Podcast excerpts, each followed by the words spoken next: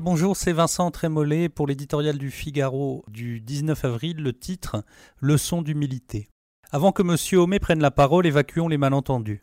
Personne ne croit que Notre-Dame, avant son incendie, était la même qu'au XIIIe siècle.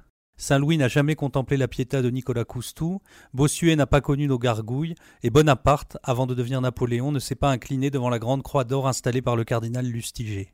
Les siècles ont estompé les couleurs, détruit des statues, relevé les arcs, accroché puis décroché les tapisseries. Viollet-le-Duc, qui ne croyait peut-être ni à Dieu ni à diable, l'a restauré avec un soin extrême, une compréhension profonde du lieu, de son architecture, de son âme.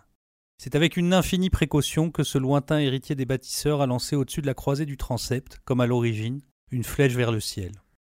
Édouard Philippe évoque aujourd'hui une nouvelle flèche adaptée aux techniques et aux enjeux de notre époque, Emmanuel Macron un geste architectural contemporain. Écoutons Viollet-le-Duc. L'artiste doit s'effacer entièrement, dit-il. Il ne s'agit pas de faire de l'art, mais seulement de se soumettre à l'art d'une époque qui n'est plus. Il prévient. Une restauration peut être plus désastreuse pour un monument que les ravages des siècles et les fureurs populaires, car le temps et les révolutions détruisent mais n'ajoutent rien. Notre-Dame de Paris ne nous appartient pas. Comment prétendre, après avoir été incapable de la protéger, la rebâtir plus belle encore? Qui a pu un jour songer améliorer les pyramides, embellir le Parthénon, enrichir le Colisée ou la chapelle Sixtine d'un geste contemporain? Et les productions de notre époque sont-elles si écrasantes de beauté qu'elles nous autorisent à la commisération à l'égard des monuments de notre passé? Les chefs-d'œuvre enseignent l'humilité. J'ai besoin d'une flèche de cathédrale, suppliait Saint-Exupéry.